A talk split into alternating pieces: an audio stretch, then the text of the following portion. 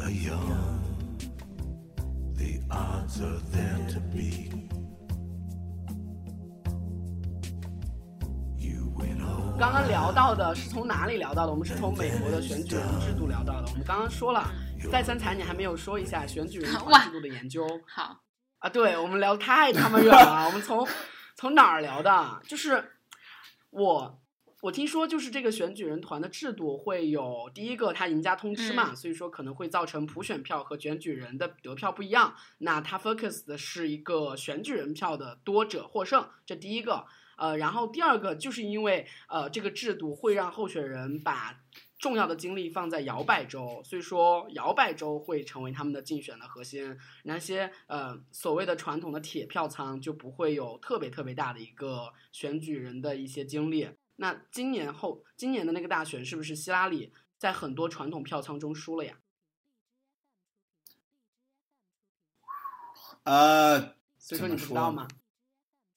不能说不知道，但是我觉得大家都可以查个清楚。我觉得现在知乎上啊，还有什么每一个主流的，我不是说知乎，我啊行，就微博上就现在在哪里都，因为谁都在讨论这个话题嘛，而且我没有专门做过研究，呃，我觉得大家自己回去回家可以，我就大家应该都在家，现在你们、哎你们自己查一下。其实我不知我道，觉得这个制就是那些度马上要被撤销了啊！那些政客去竞选的话，一般是怎么说的呀？我没有看过，碧池去过吗？没有，去过你们市长的那些演讲吗？你去呃，我没去过，你也没有去过吗？你也没有去过，就是没有竞选现场，就是他们演讲的现场，你也没有去过。我操，没有去过，到底是什么人那么闲可以去啊？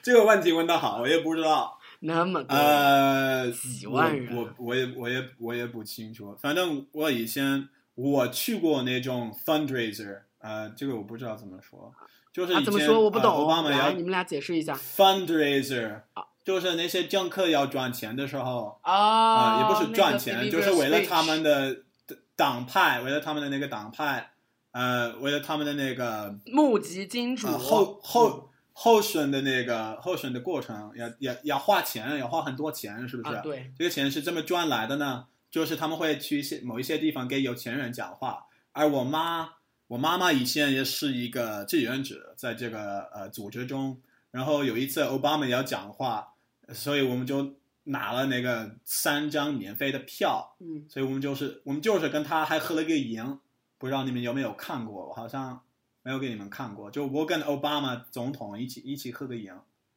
特别特别精彩。呃，我但是我没有去过那些川普有两万多个人都在现场的那种，呃，那种活动，我都我都没有多大的兴趣，说实话。而且他在纽约不会有，他在那些小地方才有。哎呀，我不要瞧不起川普的那些粉丝。其实有的人我非常的了解，他们为什么要投这种票。嗯，但是你，啊，我以前也说过一个原因，他们觉得现在的美国不像他们幻想中的美国。呃，他们希望，而且有一个人说，呃，你这个幻想幻想中的美国，我可以帮你实现。我觉得这个这个力量非常的大，呃，而且现在很多白人，呃，白男嘛，大部分都是白男，对不对？呃，也不是大部分，但是很多，他们都觉得他们把他们把现代的社会。呃，看成一个奥巴马的社会，嗯然后把他奥巴马还有呃 Henry 看成是奥巴马的一个竞选人，是。嗯。他还有他们把他们那个民主党 establishment 所谓的 establishment 看成一个假想敌啊，就 imaginary enemy，、嗯，那个呃是建制派的意思吗？那个，这就假想敌的意思就是他们所有的困难，嗯呃，他们所有的一些不好的现状，都是因为现在的民主党或者现在的领导对他们不好，不会替他们考虑，就是专门就是，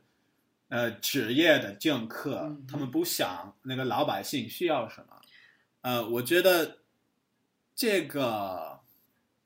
对我所有认识为为川普投票的人都是这么说的，他们就说，反正现在的政客都不都不会替我们考虑而做做决定。呃，我就是要，我只想要一个新来的人来来试试看，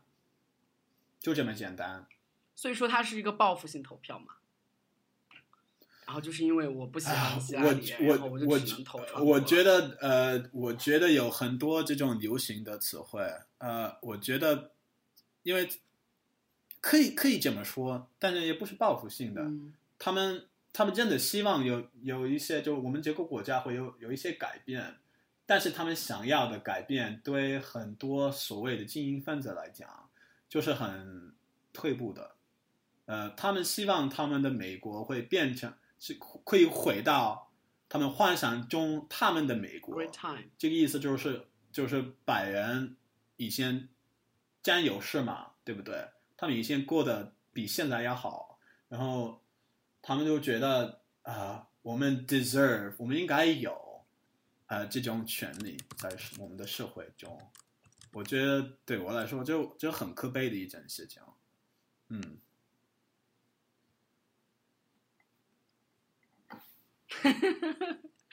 迷之尴尬。好，呃，我们今天聊的已经很多了，然后我们最后最后用 Gatsby 那句话来结尾吧。我没有，我没有，我没有读过这个词。来请，戴斌，你来读一下这个词，我来给你。为什么要？我们不应该发给戴三才让他来读吗？啊，对对对对，三才三才三才来读。好好好好 OK，那个群呢你们吼一声，那个群在哪儿？那发个群那个群在哪？哦，here here here we go。好，戴三才以这句话来结尾哎吧。好，嗯，原文大家都准备好了吗？原文，他居然还读了一句原文。oh my god！好，继续。 Uh, how? Uh, this is from The Great Gatsby. So we beat on, boats against the current, borne back ceaselessly into the past. 好，翻译一下。 我来，我来翻译啊！呃，我来翻译太 low 了吧？准翻译是这样的，就是那朱文丽版本的。于是我们调转船头，逆时代潮流而行，不停歇的驶向过去。好，用这句话来作为今天大选的结尾，我们会分为上下两期来上。OK，OK，、嗯谢谢大家，谢我们下期再见。谢谢三来才才 say goodbye Thank, 对，thanks everybody. 不好意思，我今天说的有点儿，很很好好啊今天我觉得说的比我现在今天说的比若干年前的好多了，今天说的好吗？你知道是我们若干年前有多尴尬一共录的吗？三期节目最成功的一期，好吗？啊，对，你知道多尴尬吗？你前几年的时候，我觉得你你是，我这个我也承认，就是三年前，你记得吗？我那个女朋友说，呃我大概记得嗯。但是我我我记得我当时你们你们讲话的时候，完全我一半都听不懂啊，我我我我 follow 不不上你们啊你们就太，我当时的中文。呃，反正我现在的听力都没问题，就是说我我现在表达，因为我今天说了一天的英文，然后今天晚上突然要转换模式，我有点哎说不自然。所以说，所以说现在我还没有关，我还没有关录音，你们关没有、嗯嗯，没没有关 o k 啊 OK，好，所以说就是你你说你说四川话比较舒服，现在、呃，就是啊四川话，你对你的耳朵是不是就是比较 friendly 一些？太费了。这四川英文情个力些，friendly，亲个力些，哎加上哎我我四川话我跟你讲我跟你讲。是是，我跟你讲，嗯。我现我第一次看到川普这两个字，他们在聊特朗普这个候选人，我以为他们在说四川式的普通话。我说，哎，这他们还专门写我们川普对美国的那个政治界的影响有多大。我说，哎呦，这个太真的是川普都走上 think 全全球。我真的觉得，我就那个因为那个媒体在写川普四川式的普通话会怎么影响我们美国的呃政治界的？你一般你一般看媒体看啥子媒体嘛？你一般看媒体啊？呃，New York Times，我看中国会的媒体，看中国中国媒体看啥子啊？中国的媒体啊，我看了很多啥子媒体嘛？很多不同的。举举一下例子嘛，门户网站是不是嘛？呃主要看门户网站是不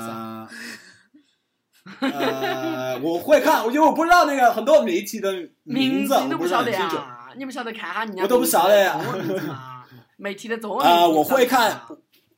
我会看，你这样欺负我好吗？我会看。你说好，你说你你 你给我推荐一下，我我应该看哪一些媒体平台啊，？其实我觉得人民日报之类的你都可以看，因为你是美国人，所以说你可以看到一些真相。你反而看人民日报会看到中国人的一些意图。哎，你说一下，我觉得那个那个听众也应该有你这种你这些推荐，我觉得这是很重要的。呃，我一般看的话，我都不会太关注中国的政治类媒体了。我一般关注最多的是生活类之类的啦。嗯，对，我是一个比较不关注国内政治的宝宝。对我真的不看哎，国内政治中国人普遍不关心国内政治，我们没有这个嗯资格。啊，对，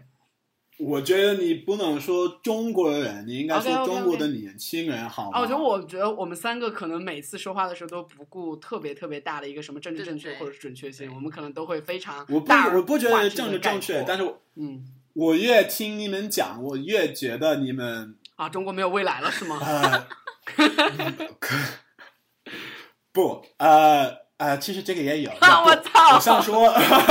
我想说，我觉得你们现在特，你们特别是你们三个，呃，特别是可能是呆币嘛，你们太国际化了。我觉得跟我以跟我身边的一些中国朋友的意见太不同了，现在，呃，而且都国朋友的意见不像。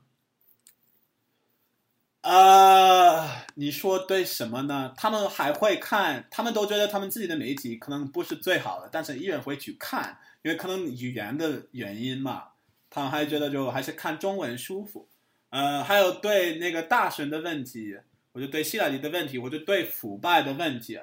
呃，还有对反腐的一些那个呃政府的行为，呃，不是不是就不像你们那么不是漠 cynical 视，而是非常非常觉得应该鼓励，以及觉得那是好的，是吧？我现在觉得你们特别像你们国家的精英分子啊！精英这个词，我操！我们还有资格说自己是精英？而且你刚刚已经说了，你他妈全家才是精英。我有资格，我有资格说你们是精是精英好吗？嗯，对，所以说我觉得可能你们站在一个比较前卫的地方来聊这些问题，这个也是挺好的。我觉得你这没有，其实我觉得我们三个的我们三个的政治取向其实还是有一些差异的。就是我说一下我的，嗯我可能不会那么的左，就是我们都是左的，但是我可能不会有嗯他们那么的左，因为为什么他们那么的左？基于大选的激动情绪，是因为和他们的切身利益真的非常的相关，especially 碧池，嗯然后呆逼，呆逼要去申请，然后川普的移民政策会严重的影响到他未来的一个 future。比如说，她跟她的老公啊在美国诞下一个娃娃的话，如果说川普真的是非常神经病的说，你的娃娃是美国人，但是你娃娃成年之后，你的自己的亲人其实也没有资格成为美国人的话，那他不就傻逼了吗？嗯所以说，川普的政策会严重影响到他们两个的切身利益。是是是是，但是其实我觉得对政治的关照应该是每一个呃啊不每一个我要你看这个时候我们三个的分裂就被成功的挑拨起来了。就我其实嗯。刚刚一直在听这期节目最纠结的一个点就是屁股决定脑袋嘛，我现在就可以。就是我嗯。知道我不能完全脱离我个人的语境，但我来讲，我觉得这个世界上真真的是存在 common value 的，就是我在政治上的嗯。取向绝对不是因为我要去美国申请，因为我还可以去欧洲，就这是嗯。我的 second option，、而且我一直就哪怕你要去英国吗？不我去哪儿他其实我去哪儿都无 所谓，而且是英国真的很好生。就 anyway，好，对不起，我把这句话 收回，英国也没有那么好生，但是就是我想说，英国学费没有那么贵，欧洲学费没有那么贵，就是美国是众多的选择之一。然后我觉得我对美国嗯没有偏执，就我不像很多移民一代，或者不像很多当时淘金时代的人，非去美国不可，那是他们的美国梦。对我而言不是这样，而且我早就从心理上认定自己是一个地球人。然后我对自己的就是，我先讲这几个概念。在我心目中，如果你是因为基因或者因为投胎而获得的任何因素，都不足以评价你。就是如果我只是一个女性，然后只是一个亚裔，这些对我的人格是没有任何影响。我通我会用同样的方式去理解别人。如果他是一个黑人，如果他是一个比如说阿拉伯裔或者什么什么样的，我都不会对我形成任何对他认知上的变量。其次，在在此之外，就是嗯。我觉得，就是刚刚那个屁股决定脑袋，它是它是一个最基本的点，可是它只适用于那些凡事都都以自己个人利益极端自私，并且没有任何 common value 的人，对他们而言，这是很、嗯。这是很现实的，这是理解他们的最基本的一点。但是另外一些人，我觉得包括我觉得另外一些人是我在内的这些人，我们思考问题的方式是可以暂时移情，就是暂时利用自己的同理心，然后去找一种所谓的终极的一种正确。普世价值。对，我觉得这个不一定和我当他当然和我切身利益，可是这种切身利益并不是纯粹出于自我。它可能是高于你的切身利益的，它可能是包含你哎，我现在。我我现在插一句嘛，嗯你你我呃说到那个普世这个词不可以说的哦，对很 你要说英文。好，我们继续。OK 呃，Common value 么说？common value，common common common values，嗯，我身边很多人对我对对他们来说，呃，所谓的精英分子嘛，就是嗯。哥大的校友，嗯。也不是哥大的，就是很多加州就很加州的发小嘛，嗯。对他们来说，呃，希拉里的失败意味着现在 common values 嗯不存在。他们因为这个国家有一些呃 common values，但是就包括我们媒体，我们九六媒体，我身边也有很多九六媒体的人，就就会在那个九六媒体的平台里面工作嘛，就上个班儿，呃，他们都认为，虽然有这些比较极端的人会很明显为川普投票，呃，但是他们就是极端，他们并不代表我们美国的主流社会。后来，川普赢了之后，他们就他们的人生观、他们的世界观都彻底的被颠覆了，被颠覆了。我，所以我以前我我我们开头不是说了吗？我对这个这个就是对我们来说是最大的打击，我们的人生观都被颠覆了，我们都觉得川普完全不可能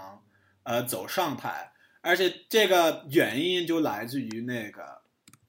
common values。What is common 觉得它 value？common value 包括什么？就就比如说，你相不相嗯信人是平等的？你相不相信任何人都有权利追求自己的幸福？这就是 common value，这就是普世所谓的那个。嗯，这难道不是不？这这就这难道不是可以超越那个超越屁股决定脑袋的点吗？嗯，我觉得这不是任何人，你在任何一个情况下的人都应该这么想，而不是我是白人，嗯、不论我是什么人种，比如说我在中国我是黄人，那我是不是可以歧视白人呢？我不认为啊，我不这样认为啊。而且你知道就，呃，如果说当你的自己的生命安全或者是财产被这个普世价值所损坏的时候，你会第一普世价值不会损嗯坏任何人。我现在普世价值存在就是以不伤害其他人的利益为前提的嘛？你不不这第一，我先我先我来讲啊，这这是我真的跟刘思怡那天嗯在、就是那一天正在大学，我也特别特别吃惊的一点就是，第一，嗯如果我现在我现在也会受到人身安全啊，我现在也会会受嗯到各种各样的威胁啊。可是这这个归因不是普世价值，这归因是伤害我的人有问题，嗯，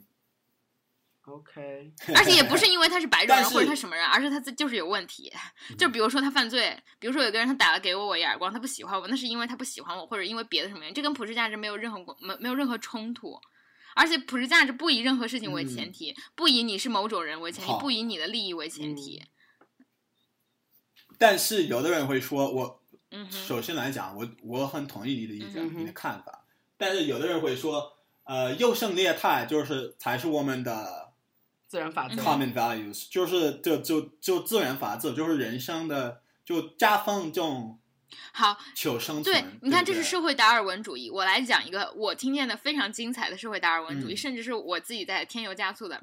为什？比如说，我们来讲一个例子，嗯、我们现在认为主流的所谓的所谓的主流是异性恋，对吧？那 LGBT 群体嗯是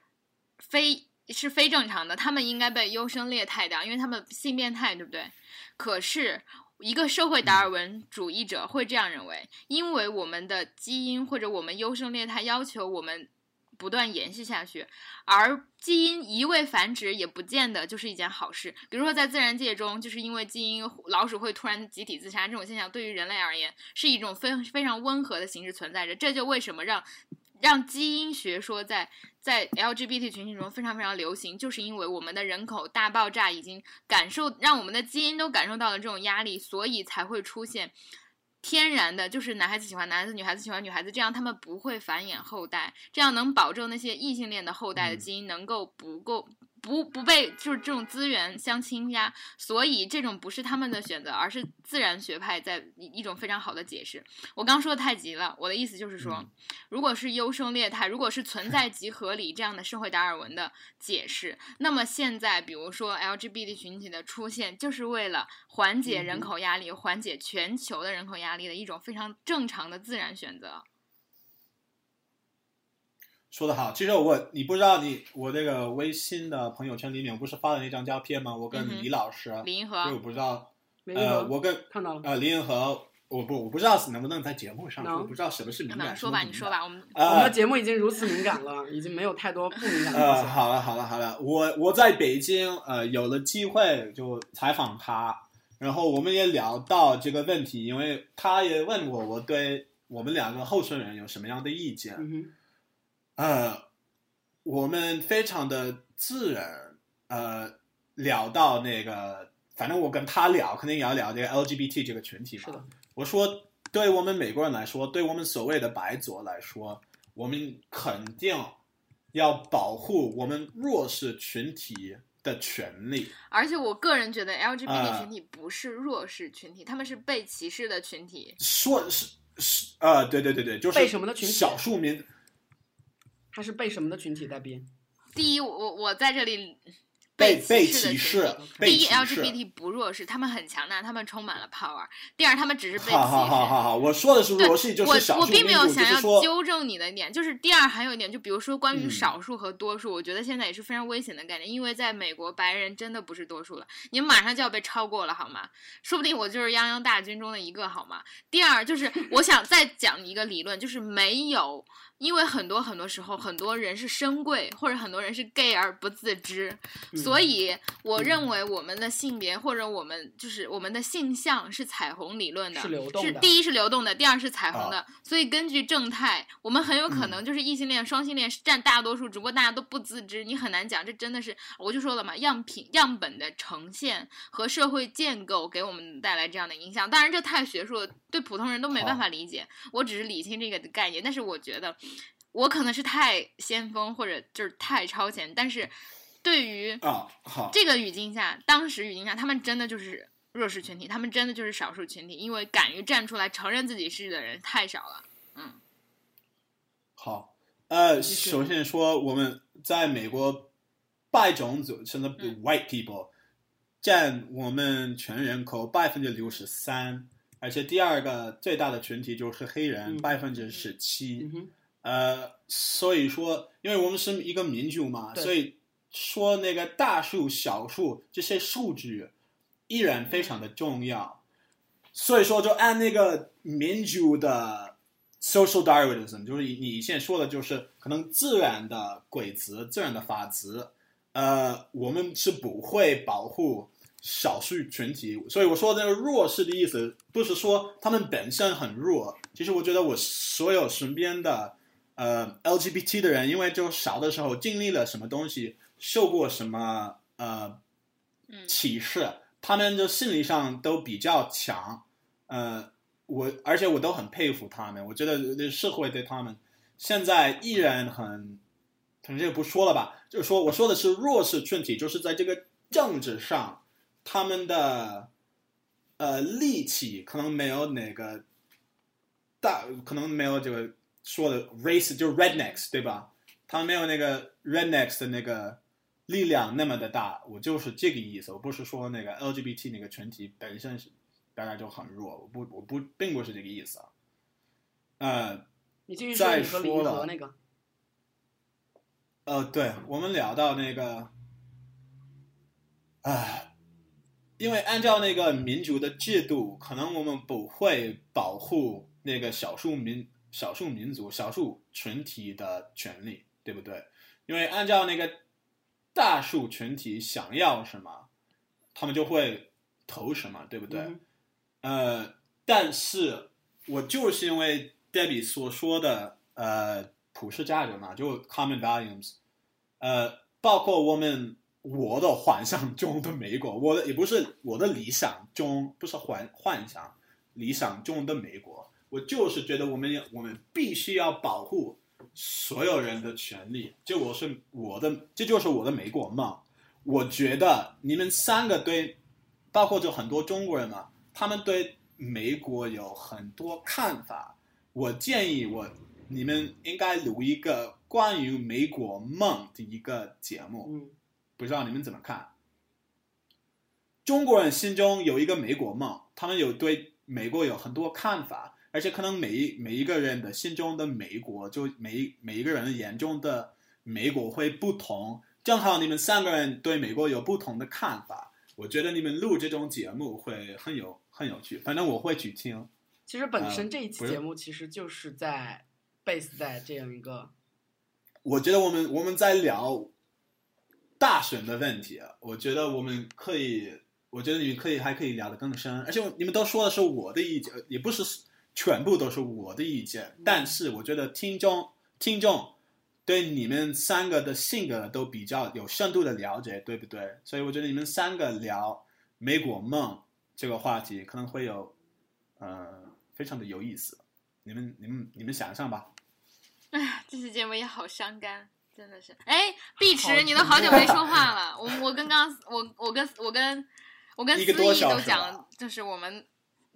的政治。我还没有讲完，我说一下，就是我和我和呆逼的我的 focus 不在我们说在美国的那个，因为其实我觉得不知者不能发表意见，嗯因为我对美国的 information 真的不够多，所以说我一般不会妄议美国。但是我想说的是，我的关照恰恰是在我现在在 focus 的实业上啊。三台可能不知道，我现在加入的都是创业公司，所以说呃。我一直在纠结一点，就是中国现在的无哎，比多就是什么什么公司？创业公司，什么公司 startup，对，呃，呃对，所以说大众创业，万众哎我创新。操，什么鬼？我们继续，真的我觉得三台创新真的特别会抬我们的 slogan 梗就，嗯好，你真的很中国化。嗯，继续就是我有个关照是，国内如此多的恶心的事情，它能不能够被呃我们所谓的经济上的，特别是在互联网这种朝阳产业的这种进步和我们本身，比如说像滴滴、像饿了么这种创新型的创业模式，比如说滴滴。滴滴它本身它是改变了中国的共享共享车的这种模式的，但是结果它令人失望的是，它仍然走向了网上约车平台，仍然被政府所约束了。它仍然不是一个共享模式了，因为共享模式标准的共享模式应该是 C to C 的，但是滴滴现在被约束成了 C to B to C，所以说它其实也也是约束于政策了。那但是它至少是一个进步。那继继续说一下，比如说支付宝，支付宝的余额宝。还有蚂蚁金服，它其实是在明进官退的去推进我国的金融机构的政策监管和政策的一些非常非常大的改革。让继续说饿了么之类的这种，我在想中国的这种类似的经济创新，它是不是能够改变中国的这种民主现状和制度的缺陷，以及中国人的这种缺陷？我一直在纠结这一点。然然后我我觉得因为这个话题特别有趣 focus 在这些的。我觉得我们还嗯是对照美国，比如说这一次大家就讲，就是嗯奥巴马的这个时代非常鼓励和支持硅谷，然后非常嗯赞成就是科技创新，然后他就是在产业升级中不断在追求，比如抛弃旧工业，然后嗯支持新工业，然后在这一次沉默的大多数中，你会却发现了非常极端的分离，因为硅谷也是必然啊，硅谷就是你想硅谷是什么样的，就是全来自全世界的代码员，然后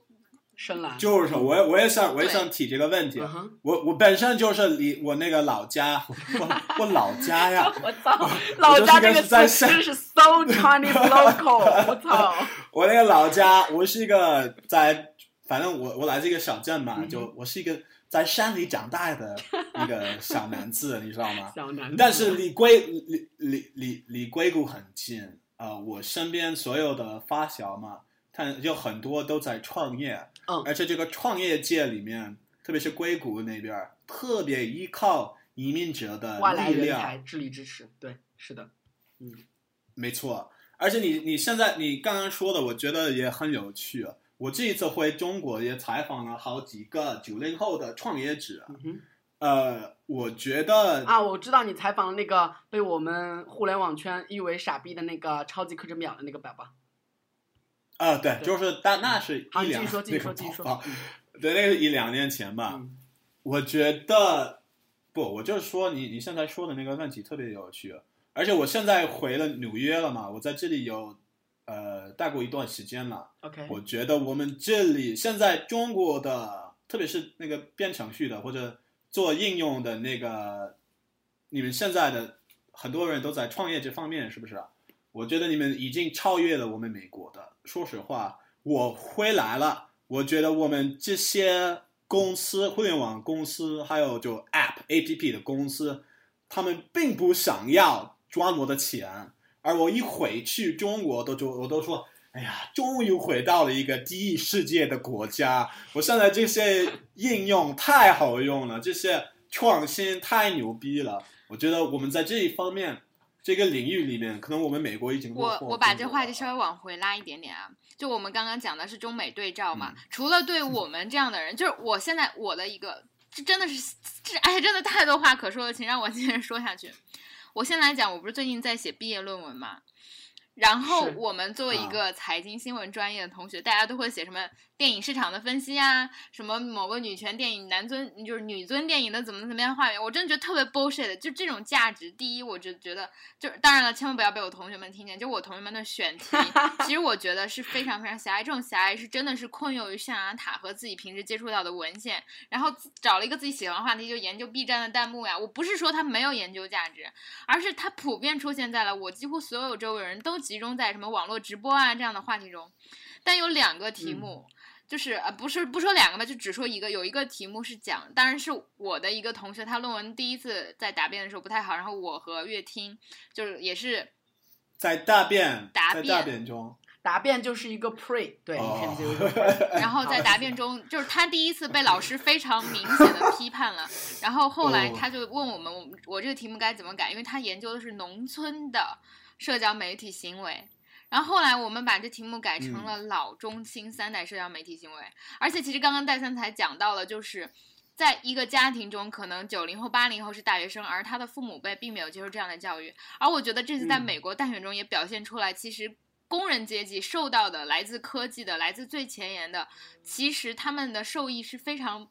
不不明显的，我在英国，我我这个夏天在英国，嗯。然后我的带队老师他是个伦敦人，然后他还是个韩国人，但是他就不用 smartphone，他非常抵制那个社交媒体，就就是就是手机各种东西，他真的还在用那种就是诺基亚十年前的，我们欧美太 就不是我想说的 point 在于，其实科技嗯。带来的割裂可能是比我们要想的要更大的。我嗯。就这次切身体会，因为我前一个月在跟我爸爸妈妈，然后再跟我爸爸妈妈的同事，就是他们其实是这个社会的中流砥柱。第一，他们的生产总值非常的高，就是我妈妈是在医，我妈妈是怎么说呢？是在医医疗界吧，算是这么这么待。然后她的同事 Powerful people，，对他们，她的同事并不是说嗯在政治上有 powerful，、而是在自己的专业领域，因为嗯他是做实体行业他是医生，他做的是就是他是在南京一个非常好的医院，他已经退休了，他被返聘到医院去，然后就年薪好几十，好好好多好多钱，我就不说多少钱了。然后他嗯是。胃科的专家，就是他做的胃镜和他做的这种手术和他处理，真的是超级牛逼人。但是我发现我父母辈还有比他们年纪稍大一点的人，对自己的手机是非常非常困惑的。他们有钱，所以他们用 iPhone，但是他们的 iPhone 只用到了百分之十的功能，就是电话、短信和微信。嗯而且微信，比如说发红包，比如说我我妈妈找我，我们要去逛街，我说你给我发个定位，他就不会用。然后我那几天就在家天天开讲座，就给三个大人，就是我妈妈和招待我们一起的那对夫妻讲如何，比如说用照片 P 图啊，用就改善他们的。基本上生活，然后教他们用百度地图，教他们用大众点评，其实这对他们非常非常的重要。我要讲的同样这是在中国发生的，我觉得上三代我们在讲社会反哺嘛，就是反习得或再次习得或者继续教育，这是年轻人带给老年人的。然后这一次在美国大选，我特别特别欣赏微软，就是因为大选在川普赢了之后，其实。白左还是在反思的，就真的觉得我们可能和底层对话不够，我们和工人阶级对话不够，我们一直在自以为是的挑战人类的前沿，在开发科技。可是有多少人真正受益？我们是不是让科技和教育真正再次成为社会固化、成为割裂的原因，而不是弥补这种割裂的力量？所以微软公司就。首先恭喜了川普，并且考虑支持或者发展那种 affordable 的，就是就是穷人可以使用的科技，穷人可以被惠及的科技，并且考虑就是在在比如说把我们的技术用于。比如贫困的地区，比如用于穷人，用用在他们的身上，而不是强化有钱人在科技领域的。就是应该像像我们年轻人，我们可能订个餐什么无比的方便，可是给那些本来就有困难的人。就他们可能是越来越不方便，因为他们甚至以前可能差距还很小，他们还能向别人求助，但现在他们都不知道发生了什么，别人只是在玩手机就把这些事情做到了。我觉得这也是就是这次大选在这个行业反映出来非常非常有价值的一个话题。嗯，嗯，同意。天啊，好，我们继续，我们来听一听碧池的观点对。我们已经说了很多了。全程陪跑，好 没有啊哎，碧池，你是不是静音了？有。啊，你的学校是怎卡住样的？了。呃，在学校里，你们那些学生是怎么样的呀？我经历了学校的最 depressing 和最呃最安静的两天吧，就是大选那一天，大选之前的很多天，每每节课的课上，然后老师都会说，很多老师都会说，呃，在座的如果是 citizen 的话，你们一定要去投票，这是你们表达政治的一个非常好的方式，然后你们一定要去发声。让后来等到大选那一天，然后学校在各个的，比如说学校内的咖啡厅也好，在课堂上也好，会有很多那种直播，说大家可以来看直播，然后大家一起来庆祝，会有 after party。我们就是大，因为是一个艺术学校嘛，不仅是在西岸，而且还还是在一个艺术学校，这个深蓝程度大家可以想象得到，就是先锋和深蓝程度大家可以想象得到。然后结果我当时是在其中的一个咖啡厅看那个直播，然后大家在看各个各样的摇摆州分别已经有了 final call，然后已经看看出了大片的红色在这个图上面，当时就觉得整个人就觉得有点不太好。但是我还是理清一点，就是刚才刘思义说的，就所谓屁股决定脑袋，然后说我跟呆逼，我我跟呆逼的想法一样，就是我对于美国大选就感受到了这种很压抑的情绪，并不是因为我以后想要留在美国这样的想法，就是因为我毕竟作为我想从事这个行业而言，我在哪个国家，它的准入门槛都非常的高。我要成为一个导演，在任何的国家，它都是非常难的一件事情。这跟我在美国能不能取得这样的 citizenship 是无关的。而且我更关心的就是，还是那，就是刚才三才用到一个词叫灯塔嘛，就是在大选第二天，我跟我的导师有一个见面。我的导师是一个非常非常的正直的一个人，然后他也会在呃 Facebook 上面长期的 PO 很多，就是大选之前很长一段时间一直在 PO 自己的很多的言论。后来我第二，然后当时我当天晚上我看到川普要川普要赢的时候，我就给我的导师发邮件，我说，呃，你觉得今天见面合适吗？如果你觉得今天的心情不是很想想要去跟那个跟我见面的话，你也可以把这个见面去推后。就跟他见面的时候，我开始跟他聊这样大选的一个过程，就是我我的想法是，在很长一段时间来说，美国在很多方面对我来说依然是一个 lighthouse，依然是一个灯塔。就是我会觉得在很多地方，我在中国觉得好像还没有达到这个程度的时候，我觉得我是有希望的，因为中国有可能会达到这个程度，因为美国已经达到这样的一个程度了。比如说，我是一个想做一个电影从业者，在中国很多情况下，虽然我们有很大的市场，但是我们没有很多好的作品的情况下，我会觉得说，只要有我们有市场，我们就一定能够培养出很多这样的从专业的从业者，培养出很多这样的好的作品。因为美国他们做到了，因为发达国家他们做到了，这个在对我一个一个想从事这个行业的人来讲是有激励作用的。但是在这样的一个情况，而且而在这样的影响之下，我认为我所坚信的很多东西，我认为他们是 common value，我认为他们是 common sense。比如说，我认为性向是流动的；比如说，我认为种族是生来平等的；比如说，我认为宗教是自由的；我认为婚姻制度本身就是一个腐朽的，我们应该是改革传统的婚姻制度的。这些想法，我认为说应该是成为一个社社会上的一个普世价值。而通过这次大选也好，通过这样在这样的一个我认为在很多情况下已经成为世界的一流的情况下的一个国家，他们依然依然没有做到，甚至说依然没有成为一种共识的情况下，我会认为，那么我应该去从哪里面找到这样的，我认为能够成为 common sense 的地方？难道去欧洲吗？欧洲现在难民问题也是也是这样，他们也在争论难民问题啊，这就是一个让我觉得很压抑的一个情况。然后我的导师就说，他大选那天晚上，他跟几个朋友在家里面约，然后就是想搞一个 party，就是想要一边看那个直播，一边去庆祝说希拉里的获胜，因为大家都坚信希拉里一定会获胜。然后随着这个每个州的竞选结果一个一个出来的时候，每个人都开始情绪有一个直线下降的一个状态，他们开始 eating everything in the house，开始 checking the phone on the different platform to find different results，然后去去去 drinking，然后结果当天晚上都知道结果之后，我导师说他当时的状态是麻木的，因为他他虽然跟他女朋友哦，我我我的导师是个 lesbian，他他跟他女朋友在一起，然后他就说，嗯，他当时整个状态是麻木的，他虽然只是跟跟女朋友跟那 fuck what the fuck what the hell 这样的一个状态，但是他的脑中是完全一片空白，他不知道自己发生了，他不知道这个世界到底发生了什么。第二天，他说他早上醒来还是麻木的。等到开车在高速路上开车的时候，他听到了广播里边那个希拉里的失败的演讲，他当时就说自己整个人崩溃大哭，就很多方面。第一是他说他并不是一个挺希拉里的人，就是他认为希拉里在很多方面依然是一个不完美的竞竞选者，他不，但是他认为川普上台这一定是一个非常非常恶劣的一个。是完全不合理的一个现象，而且他的母亲非常非常支持的希拉里，因为他的母亲一辈子为了 gender rights，为了为了女权，在一辈子做这样的一个工作，他非常希望能在自己的有生之年看到有这样的一个人在自己的国家突破这样的一个玻璃天花板。但是他的母亲现在已经七十多岁了，他就觉得他自己的母亲在有生之年再也没有办法去看到一个。女性的领导人登上这样的一个位置，为全世界的人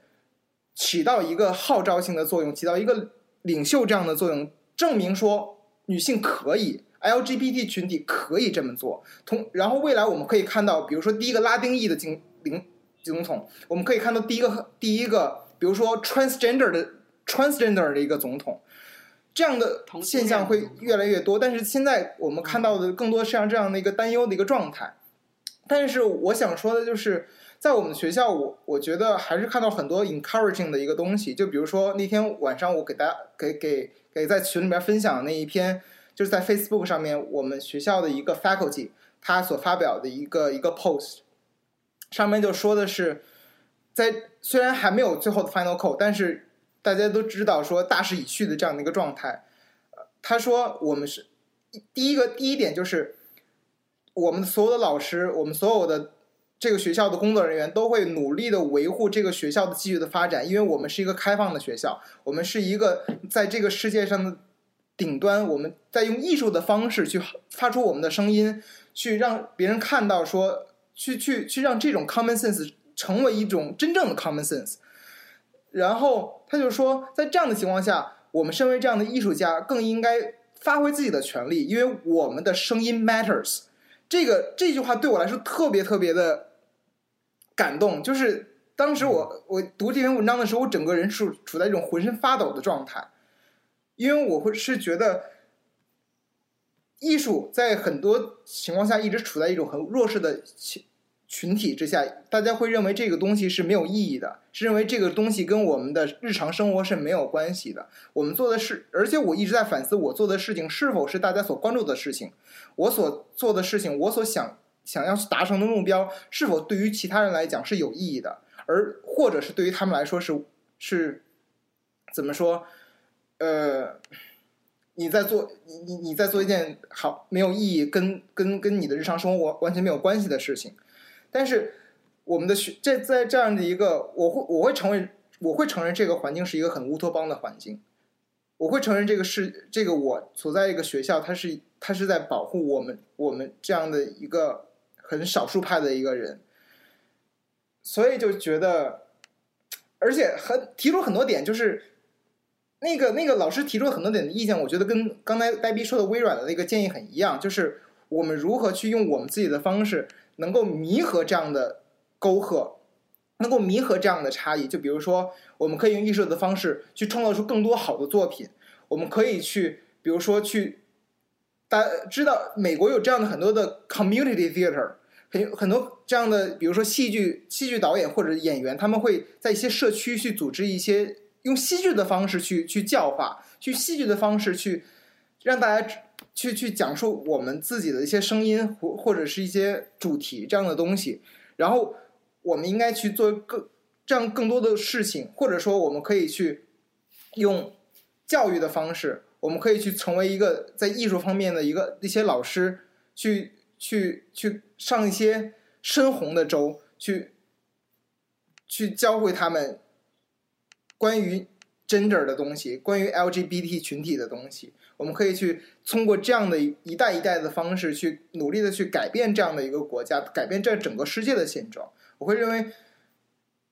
这个是我认为在我所做的这样的一个领域当中，让我觉得，好吧，我做的事情还是有意义的。而且我还是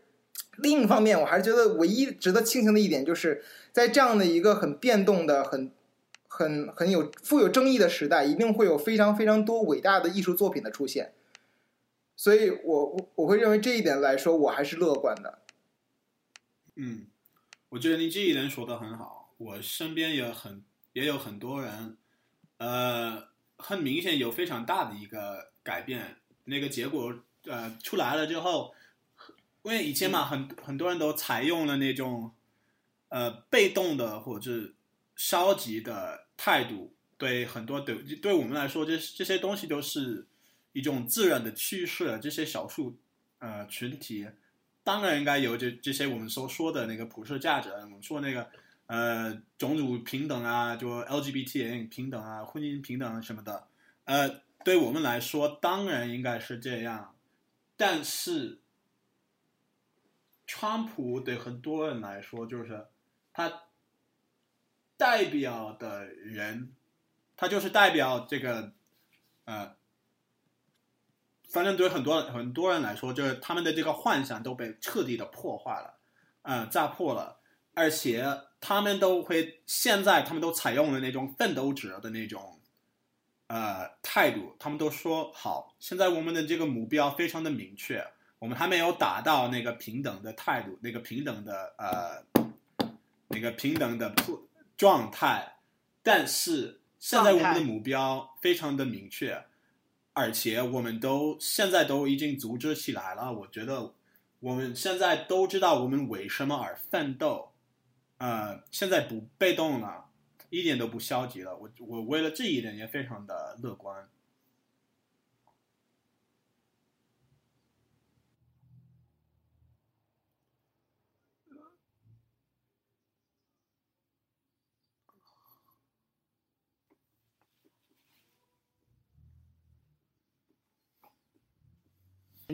非常感谢三才，然后我觉得今天 perfect，非常的棒。好，我们今天节目就到这里。嗯 Thanks for inviting 超级 me. 嗯 Invincible Bye defeat. bye. You live your life as if it's real.